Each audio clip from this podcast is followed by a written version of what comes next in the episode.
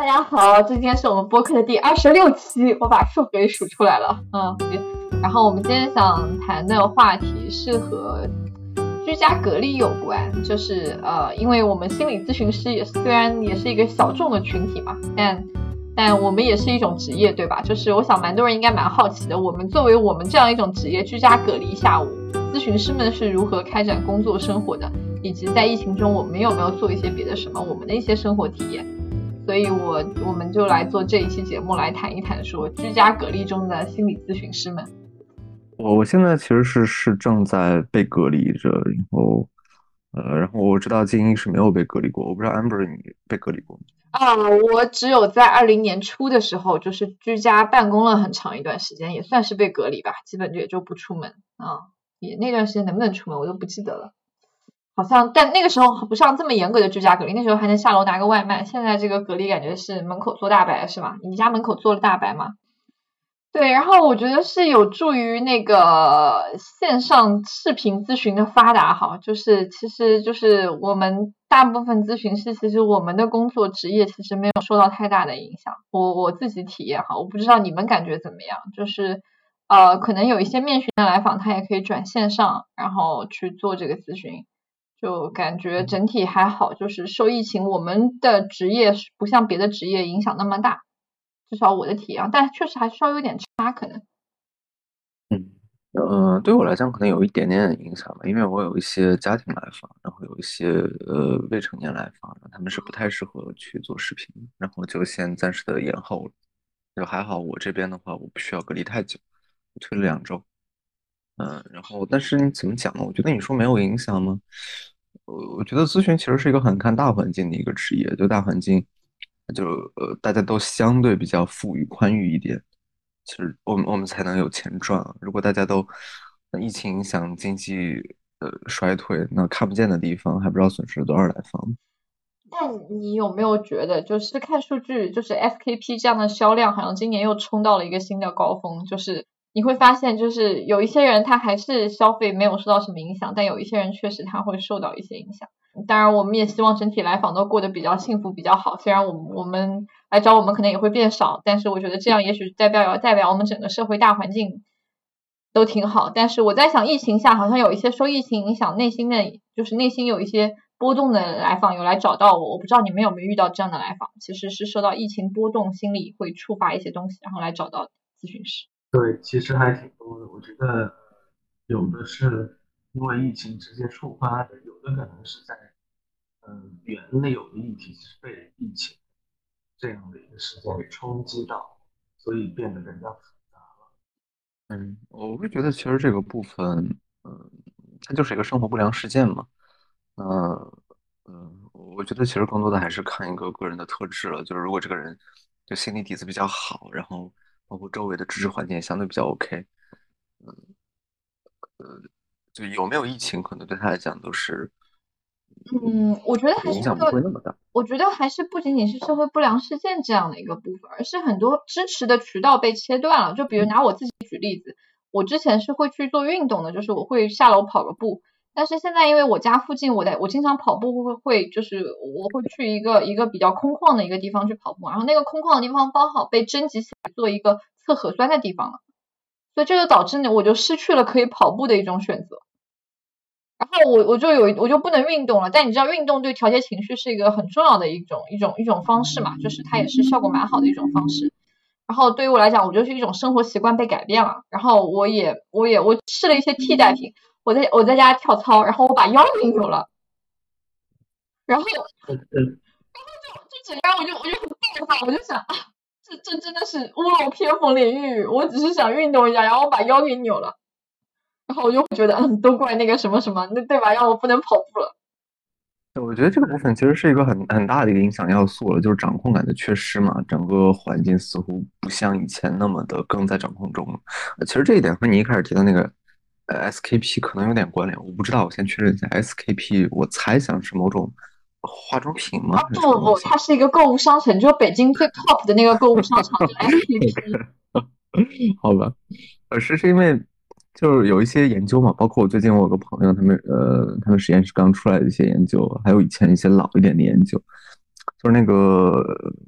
冷战期间还是哪个期间，那个口红销量，哦，经济萧条的时候，就当时金融危机的时候，口红的销量反而上升了，就人们需要通过一些小的点来就找回那种掌控感。然后包括我那个朋友最近的实验室的研究是这样的，呃，很挺有意思的一个研究，就是最近一段时间，呃，那个呃巧克力的销量有点改变，就以前疫情来临之前，纯种口味的巧克力销量会比较高，现在那种什锦味儿的，我没读错吧？是叫什锦吧？嗯，OK，什锦味儿的销量变高了，然后他们去研究这个的背后，是因为呃。我们需要通过一些小的点来获得更多的掌控感，比如像以前掌控感相对充裕的时候，呃，我喜欢黑巧克力味的，我就买它就 OK 了。现在我的掌控感缺乏了，呃，我需要通过就每一种都能来一点，然后这样会让我有更多的掌控感。所以我觉得一方面，就其实你刚刚提到那些，我觉得是能串起来的，就呃，比如像呃某些就是消费的激增。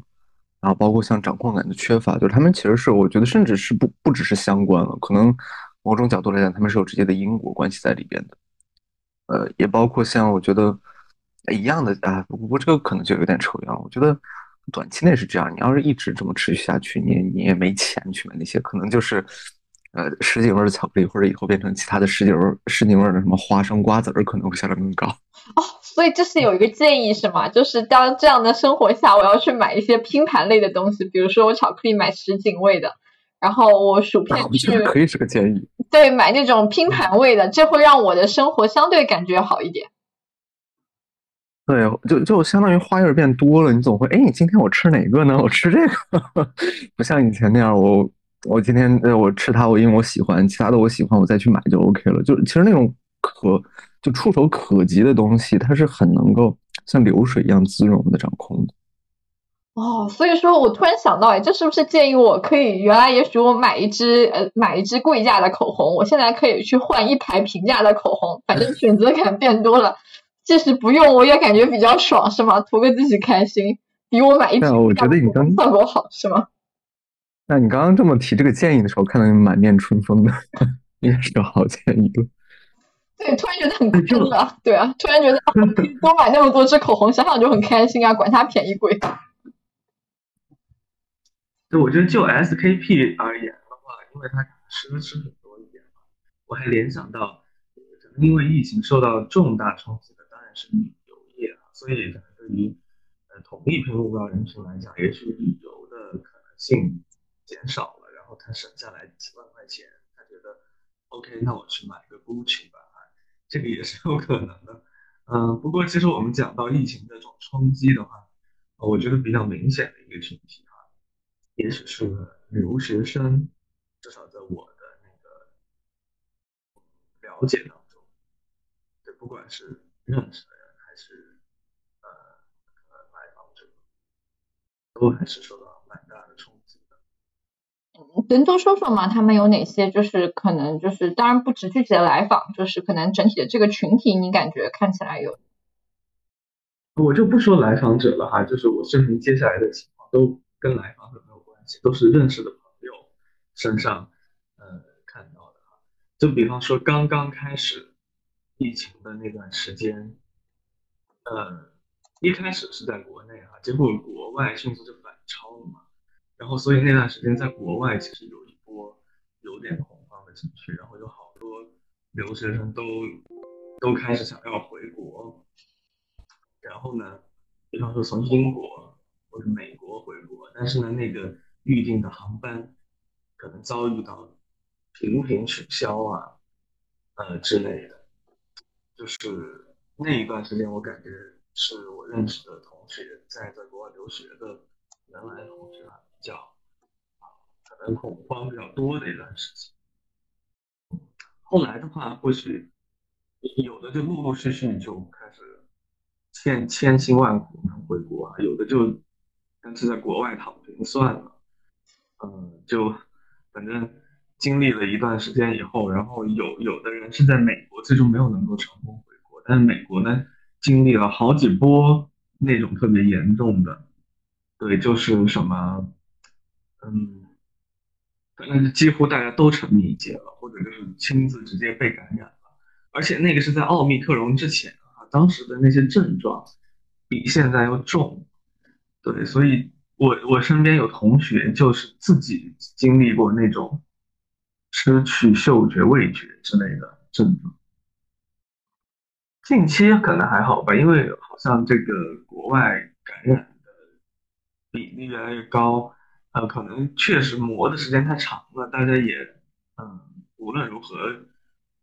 可能有的麻木了，有的已经看开了，有的怎么样了，嗯，然后再加上奥密克戎的症状变轻了嘛，所以现在可能，呃，国外的留学生还好一些。我刚刚静音那个，我想简单回应一下，就是我觉得确实，我他在讲的时候，我脑海里面闪过各种各样的一些过去的经历。我觉得是有一个挺不一样的，就可能确实过去会更严重一点，就是呃，最一开始的时候，其实那种有一点极极端民粹一样的感觉了，就是就特别二极管一样的那种针对留学生的谩骂和指责，其实特别多。那段时间留学生的，呃，因为我去做疫情的热线嘛。里面他们很多提到的一个主题就是那种呃污名化的部分，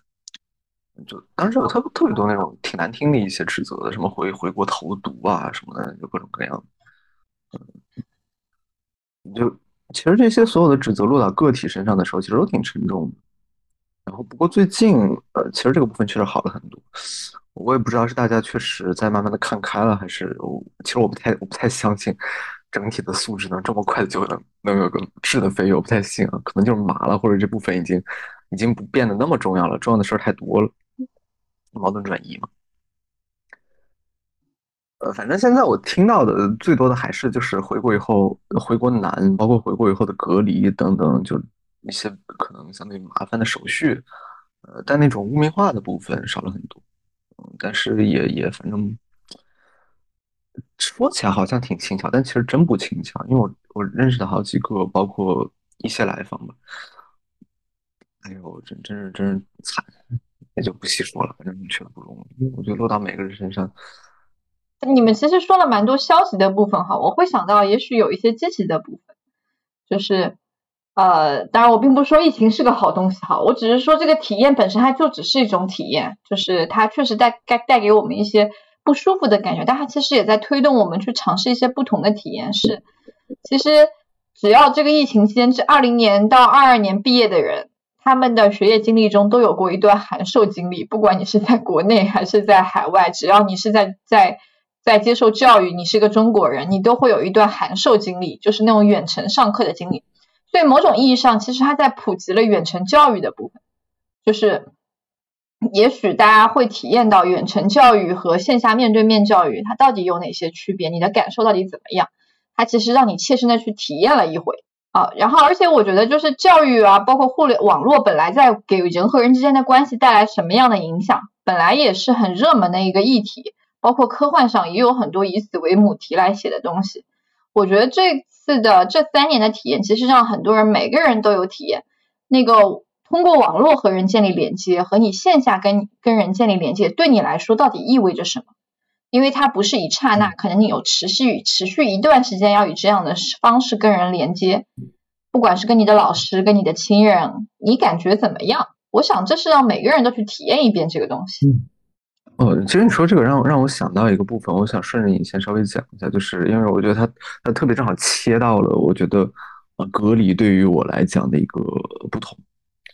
嗯，就首先，其实先回应你刚刚提到说，好像这个时代这个特殊的背景，呃，就像是互联网的普及，它本来就在呃比较有条不紊的进行，但是这个时代好像又推了它一把，那它就是更更往前迈了一步。然后这让我想到前段时间我去呃买书买了一本书，我忘记叫什么了，就因因为隔离还没有真的拿到手，大概意思就是说，呃，网络咨询的讨论，就是很厚的一本书。呃，网络视频的一个咨询的一些呃背后的一些研相关研究的。万千心理出的那本那个什么吗？就是那本。对对对对对对，万千心理的那本。我想买，我怕我看不看不完。你看完告诉我值不值得买啊？不值得买就不买了。OK，然后他又让我想到的一个点，就是这个就跟我被隔离相关了。就是我我以前会有个习惯，其实相对稳定，就每个月花几百块钱买书，我一般是两百或者三百，就我我也舍不得花太多，买买那么五六本，嗯，然后但是这一次，呃，我刚刚被隔离，我就买了小十本，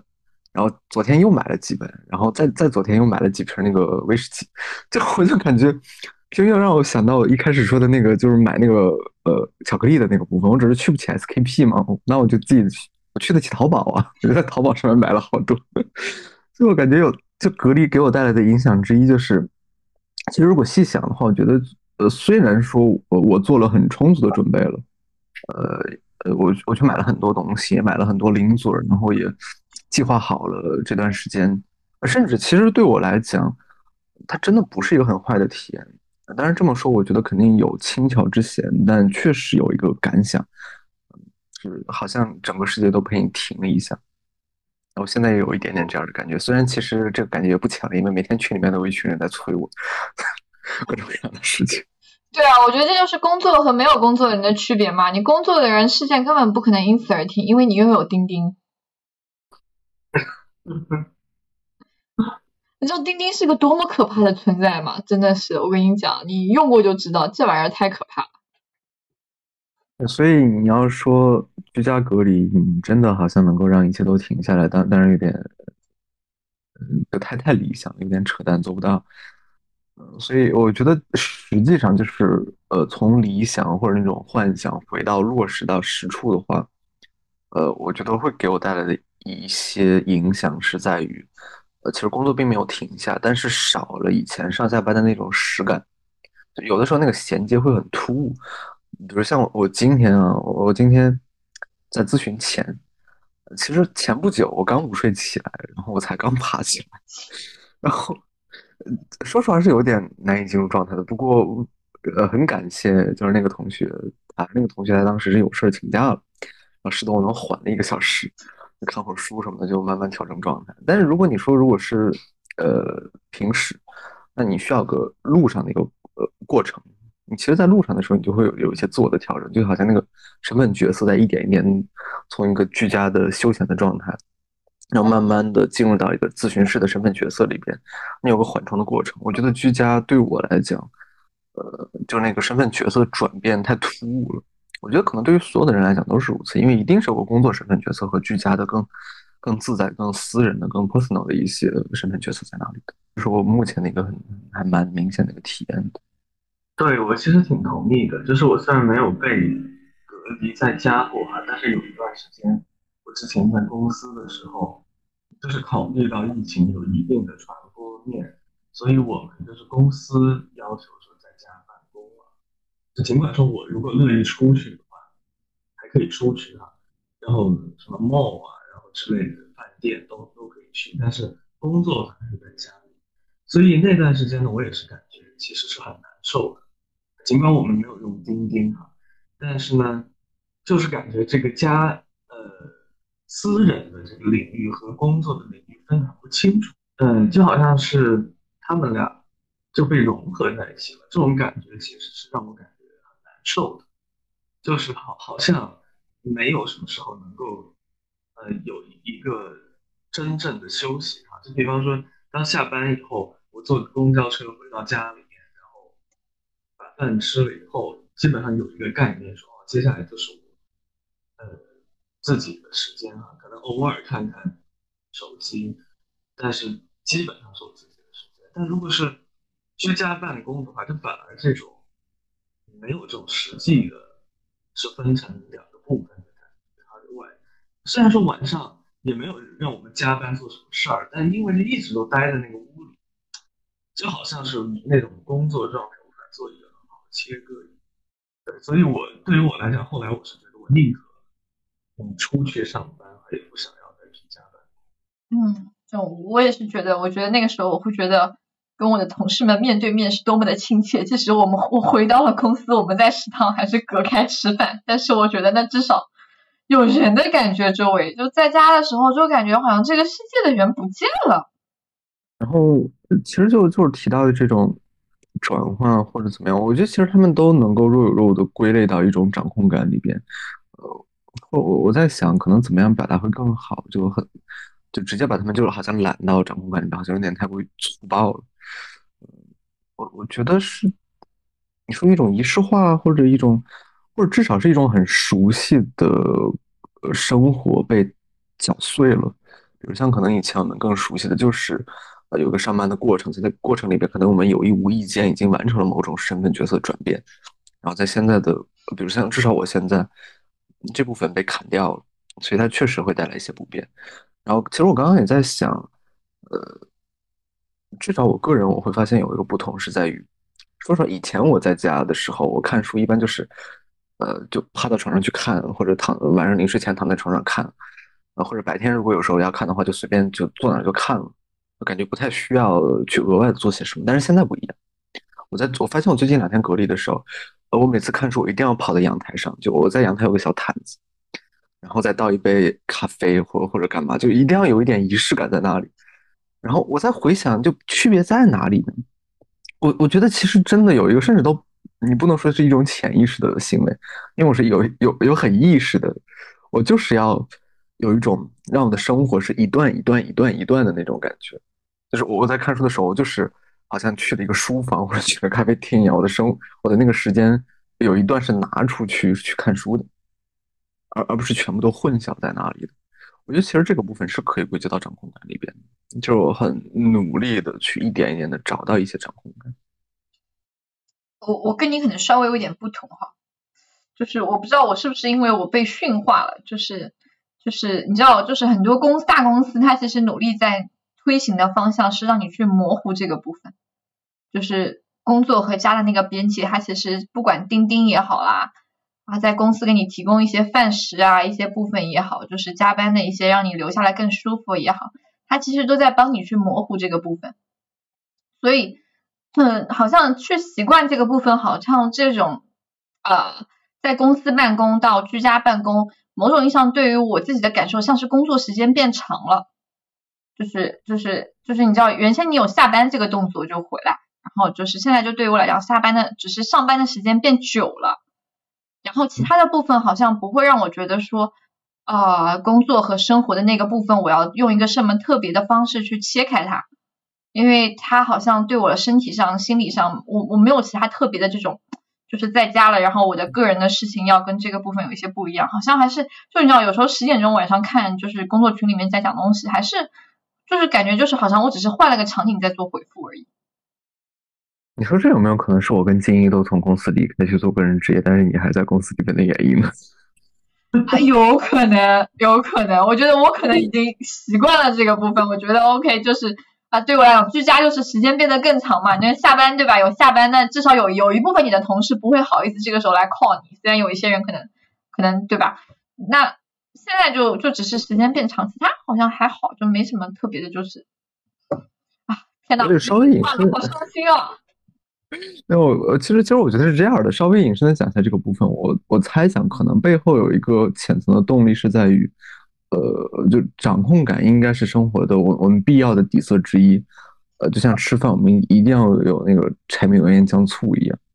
就这些部分可能都是必不可缺的，只不过我们在用不同的方式去追寻自己的掌控感，就可能比如像我和金一确实就就就融进去就是很不舒服，我们出来个人职业可能是我们想。就一部分可能这是我们的喜好、喜好、喜欢，但可能也有一部分是我们的一个小小的努力，去让我们的生活回到我们熟熟悉的、我们喜欢的掌控感中。可能对于你而言，呃，你不太需要退出来做那么大的一个改变。可能对于你而言，就是在其中稍稍的磨合，就足够让你有掌控。我觉得可能就是一个每个人在找自己的出路吧。我觉得这个可能没有什么好与坏了。嗯，可能我我不太，但我觉得这个部分还是蛮有意思的。对于我来讲，好像真的只是感觉工作时间的变长，因为缺少了下班这个动作，所以有一些人可能还以前他会不好意思觉得你回家了，现在大家不会有这个概念。其他的对于我来讲，好像没有什么太大的心智上的变化，至少在工作和家庭的这个切分上。我觉得无论是我们刚刚提到的这个大的部分，还是你说居家隔离这个小的部分，我我觉得其实都可以引用像 Fistinger 的那个认知失调。我觉得其实其中都是如此的，呃，就比如像你你说你是留在那里做调整，还是我们需要退出来，最终还是要回到那个失从把失衡变成平衡嘛？那你说，其实我居家，我需要做一些小的调整，呃，或者多买东西也好，或者好像要有意的把时间分段儿，或者做一些身份认知的调整。所以我觉得这些也是我在感受到我的生活变得失衡以后，我在努力把它恢复平衡的一个过程。我我觉得其实都是如此。哎，我突然想到一个部分哈，你说在居家隔离的时候，你说我们会怎么去看这句话？家是温馨的港湾。你 好阴阳怪气啊！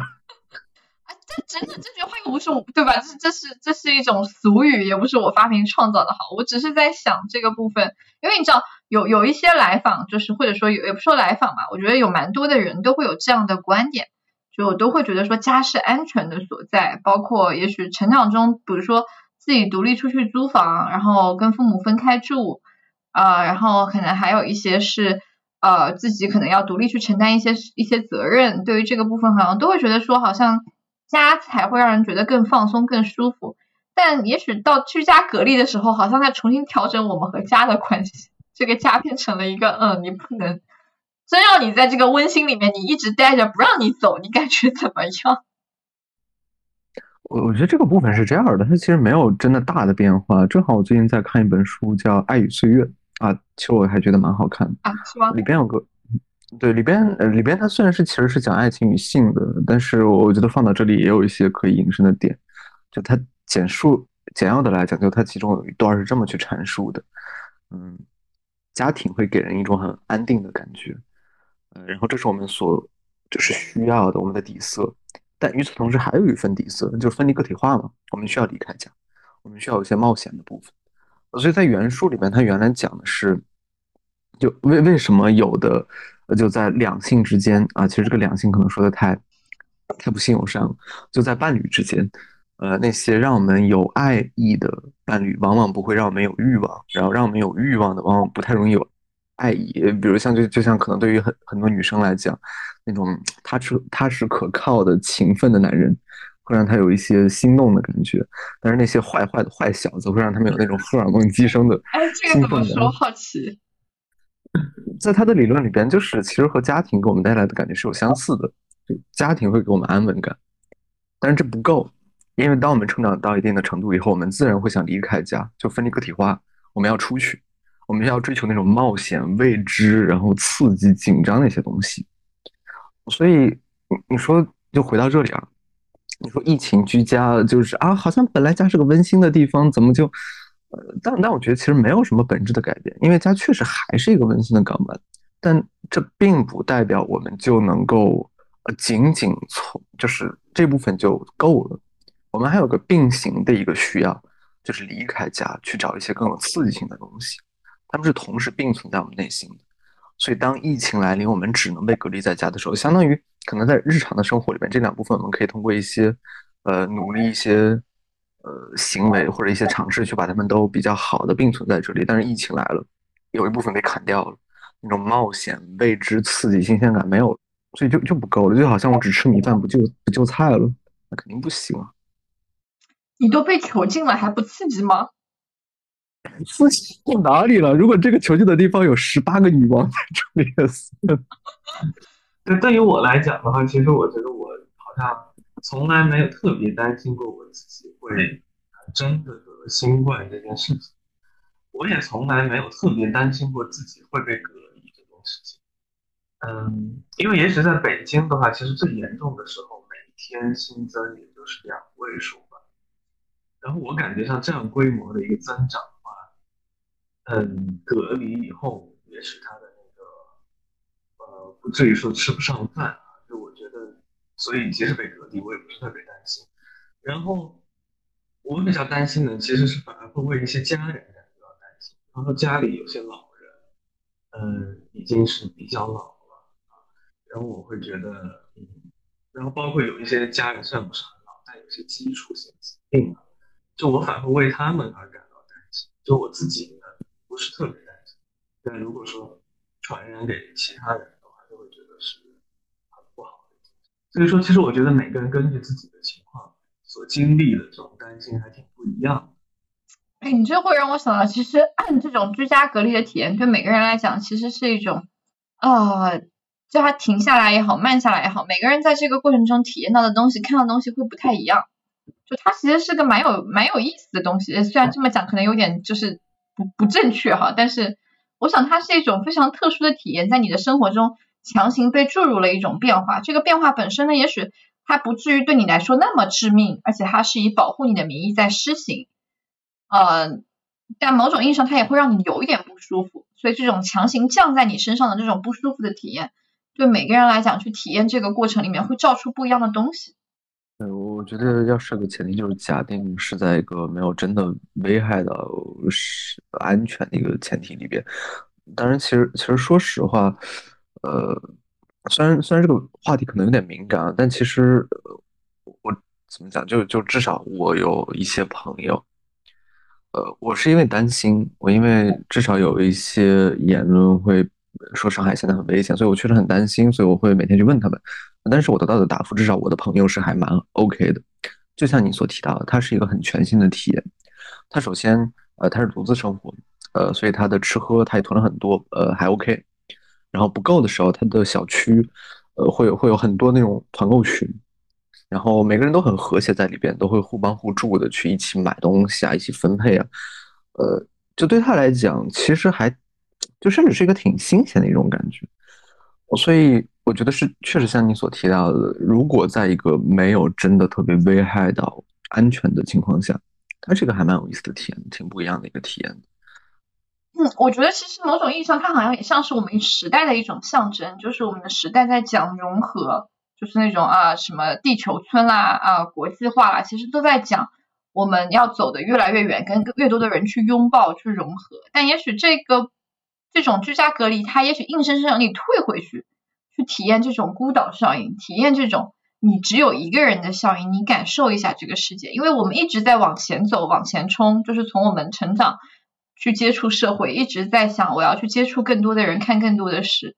但是他是把你拉回来，让你体验一下你一个人的生存和生活，你跟世界的关系到底怎么样？对，也让我想到另一点啊，也就是其实我们有时候会讲说，任何行为都有它的功能性。就就包括说，焦虑有它的功能性，大家其实是最好理解的。然后，比方说强迫啊，也有它的一个功能性。然后，呃，稍微不可能没有那么直接直观好理解的话，比方说抑郁啊，可能要转个弯儿，我们能够看到它的一些功能在哪。像这次这种呃隔离这样的事情出现的话，其实让我们很明显的看到囤积这种行为它的一个。功能性是在什么地方，对吧？这让人感觉有囤积障碍的人，一瞬间变成了正常人，然后其他人变成了这个对世界上危险一无所知的啊异常人。嗯，对你这个其实在讲一个所谓正常的标准，它其实是随着环境在很快变迁的，所以很多时候不用觉得那是永恒的定理，那可能只是只是时候未到。呃，最让我想到就是 C C B T 不是还中间把那个什么所谓的呃叫什么不合理信念和合理信念，后来还要改改成适应性的和非适应性的。我觉得就是如此。你比如像你说囤积癖，他在内心的体验里边一定是有紧张和焦虑，他需要通过这个方式来去。就有的时候，我觉得你说客观事实到底是怎样的，其实你很难讲。我们只能通过我们的大脑的解读去尽可能的接近所谓的真实。那我们就是在按照我们的体验去行事嘛，所以我觉得很多看起来可能非正常的部分，其实至少在那些人的主观内心里边是非常的逻辑自洽的，很适应在那里。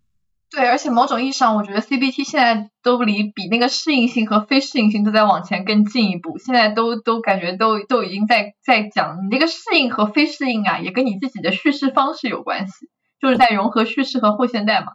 就是你讲适应和不适应，这只是你个人的看法，对吧？你可能未看到全貌，你你又或者说咨询师的看法，对，就是就是是你，就是也不光是咨询师，可能是一群人的你看法。但是这个适应还是不适应，这本身里面是带有这个社会环境的大背景的。那这个社会环境的大背景，它一定是对的嘛？它也会变啊，所以适应和不适应，只是看你怎么去讲这个故事。呃，所以说其实居家隔离，而且某种意义上，我在想，对很多人来讲很有意思的一点是，你会发现你原来有这么多活泼可爱的邻居。如果真的是刚好活泼可爱的话？啊，对，当然也有很多讨人嫌的邻居，但你会发现原来你身边有这么多活生生的人。因为老实讲，我们现在很多时候真的就是跟线上的人的关系会特别紧密。也许你会很多人在直播间啊，在微信群里啊，在兴趣群里面聊得很欢，你线下的人你你都不认识，对他们一无所知。现在也许你周围的邻居对你来讲真的很鲜活。所以这也是一种，其实是一种苦中作乐的能力，对吗？其实，呃，我觉得我们之所以从事这样的职业，很多时候我们是，呃，相信哈，就是也许人身上是有很多的弹性，有很多的韧性的。比方说，即使在一些很困难的情况下，大家还能够去发现一些美好部分。比方说，虽然呃可能物资方面有一些问题，但是我的邻居非常可爱呀。我们原来都谁也不理谁，现在突然变得很亲近啊！啊，就是这些韧性啊，人有一种发现，嗯，美好东西的自发的一种潜能，我们必须要讲，因为没有咨询师去干预到他们，说你们要关注这个现在的积极面，这个真的是在每个人身上自发的一种。所以说说的鸡汤一点嘛，就是爱与痛苦是同步的，很多时候。就是你有痛苦，你才会去看感受到爱的部分。如果它都很平淡，或者说没有这这些波折的部分，这也是为什么对吧？爱情电视剧总是会设置这么多障碍，那不然怎么让你感觉到爱的浓度呢？呃，所以它也许很多东西它是半生的。刚刚浩然想说啥来着？哦，我刚刚我刚刚想说什么忘了，不过我。最刚刚 想说的时候，我有点想吐槽，就你说那个什么，所以为什么电视剧怎么怎么着？我在想，我当时脑海里面，你知道我，你知道我当时脑海里面蹦出来的，我以为你要说，这也是为什么克莱因把偏执分裂放到了抑郁分裂之前。我靠，你现在你最近真的好动力学啊！你最近隔离在家也没事干嘛，看的是比以前多了点，所以其实其实稍微解释一下，我觉得。不是不是在就是说说一些呃术语或者怎样，只是我确实在想，因为从他的角度来讲的话，他就会认为可能一个相对发展的过程，就从一个相对呃很硬的、很刻板的对就是对，错就错，好就好，坏就坏，呃很对立、很很就很很硬邦邦的一个世界，变得一个相对柔软。不因为柔软就会导致一些。呃，我们的痛苦和伤害被冒出来，所以，所以在那个过程里边，因为我们体验到了复杂性，所以我们会痛苦，所以就会从一个偏执变成抑郁。对，因为因为我们更多元的看到这个世界以后，呃，不再是非好即坏的了。那好坏参半，一定所有的事情都是潜藏着一些失望与失落的。呃，我们需要有那种能够承接的能力，我们才能够真正走到那个位向里边去。啊，他又让我在想。你说可能疫情来了以后，对个个体来讲像是某种检验，是你你到底是一个怎么样的一个状态？你能不能够去比较灵活的去做应对、做调整、做接纳？其实我刚刚在想的是一个一个我我不了解的话题啊，可能今天我们也没有时间去谈，也许以后我们可以会去谈。就是你说如果放到一个大的群体里边，可不可以也这么去看？就是像如果我们把整个群体拟化成一个个体。呃，是不是也是说这个社会整体越进步，这个社会本身的这个也像是从偏执能够往抑郁位态去走，就是不是那么多二极管在里边，不是那么多的非黑即白，不是那么多的戾气、伤害、攻击，可能包容和理解会多一点，还是说可能真的，一旦放在一个大的群体里边，这点是不可协调的，就一定会退回到某种状态里边去？我觉得也许它是社会学的一个部分吧。这个问题很有意思，其实就它会让很群体极化嘛。而且你看俄罗斯和乌克兰的战争，你就会知道，科技再怎么进步，人性始终就是这个鸟样。是所以有的时候甚至我不知道这样想，可能都会有点悲观的去想，是不是这个部分是永远不可进步的？就是无论再怎么样，一旦群体足够大，它都会沦落到一个很极化的状态。希望不是吧？我觉得他跟我觉得嗯，那个静一说。我我其实觉得在这个部分，不得不提到福柯讲的，呃，他的一个讲到的权力和暴力之间的联系啊，他这个权力其实是广义的，也就是说，任何制度存在的地方背后一定会有暴力的存在。我觉得我是比较认同这一点，就是说，其实因为我们的今天提到很多控制感、掌控感，或者说稳定感，它其实是一种制度所创造的。但是在这些制度的背后，它一定有某种暴力的存在，因为是暴力支撑起了这些制度，它是可以立住的，它不是软绵绵的一击就碎的东西。啊，所以从这个角度来讲的话，呃，我我会我我其实是比较赞同，就是。我我们必须要做的反而是，我认为啊是正视无处不在的暴力元素。我们不能以投射的形式去对待暴力，总觉得暴力是别人在做。嗯，如果我我们真正能够正视暴力的元素的话，或许我我觉得啊，或许才能够更进。对这个部分，我也接着静一的话说下去哈，就说到这种群体性的暴力的时候，我觉得还有点像是那种，就是你知道，就是那个像本环那样，就是你知道，就是。所有的事情好像，你看一个人他可以变得很复杂，群体好像变得更复杂，但是群体的终点好像又回到那个最简洁的那个，以暴力来解决问题，它像是个本环一样，就是就是它人的复杂好像，当我们变成一个群体，我们好像又回到了那个最最简单的非黑即白的状态，要么就是干，要么就是不干。而且我在想，一方面是静一说的，就是有这种权力和制度的一些因素影响，而且我想在群体内，它之所以更复杂的是跟信息的传递也有关系。就是你知道，我们人和人之间的相连，很多时候只能依靠语言，语言是一个多么狭窄的载体啊！它很多东西它说不出来，哪怕即使我们有一些通过面对面的可以讲，但很多东西就是我我很多时候会讲，我们之所以有艺术这样的东西，是因为语言这个东西太窄了。所以我们需要去接近艺术，来满足我们的一些表达欲望，因为文字它出不来。是的，是的，刚好我最近有看一本某一位哲学家的书，我觉得特别有意思啊。不是说他具体观点有意思，而是他也是指出这个语言的局限性，所以他坚持用类比的方式来谈哲学，而不用论证的方式。比方说，他会把他的哲学观念类比为微积分或者圆锥曲线。然后来来进行一些谈论，他认为那那样的一些概念，其实是我们语言所无法表述出来的。所以，我们如果老是在用语言来谈的话，永远也不。呃，对，这就是哪怕像我们 CBT 这个这么强调认知，我觉得是比较偏语言的一个一个流派了。但我们也会非常强调意象法的使用，它也是用大量的类比去接近，因为语言这个东西真是太他妈窄了。然后异端，你个异端。对，真的是这样，就是语言真的很窄，有时候真的很着急，但就是大家互相讲不清楚那个着急啊，然后就就所以也许有一天，你这已经不是 CBT 原教徒了。我已经是 CBT 一端了，我也觉得。对，然后。OK，今天我们也许到了收尾的部分哈，我想也许因为我们今天讲，我我想居家隔离有哪些心理的援助方式啊什么的，我们之前有一期新冠疫情其实专门讲过，然后包括现在市面上大家能搜索到的一些材料也很多，呃，我想这个部分我们也我我我想大家能听到的部分我们就不再去赘述了哈，因为也有很多也许是更更专门做危机干预的人他们所提出的，也许他们的建议大家可以去集合的听一下。我想只是从我们三个人这个角度来谈一谈我们对于居家隔离这个事情的一个呃感受、一个看法、一个总结性的说法吧。就大家的一个看法，就是我我可以从我开始，就是我觉得说居家隔离这个事情本身就是呃，因为好像很多他给的什么居家隔离心理援助锦囊啊什么部分，其实他某种意义上在暗示我们这是一个很糟糕的事情，或者这是一个需要被援助、被救助的事情。当然，我想确实有一些地区的人确实在现在一个很糟糕的生存状态下，这确实是值得关注的。但也许本身居家隔离这个事情，它到到底是不是一个非常糟糕的？然后，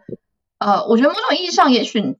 很多人他太小看我们人类了。我们有自己的抗压力和复原力，居家隔离也许是一个压力事件，但也许我们可以从压力中这种崭新的体会中去发现一些新的部分。它未必是一个呃非常。让你变成一个很弱的、需要被援助的、很快会崩溃的一个状态。我想有很多人在过程中，也许也会有一些新的顿悟，关于生活、关于自我、关于你和世界、关于你和网络，还有囤积一系列。我想它非常复杂，包括你和家人，它都是一个让你倒回去去重新思考。因为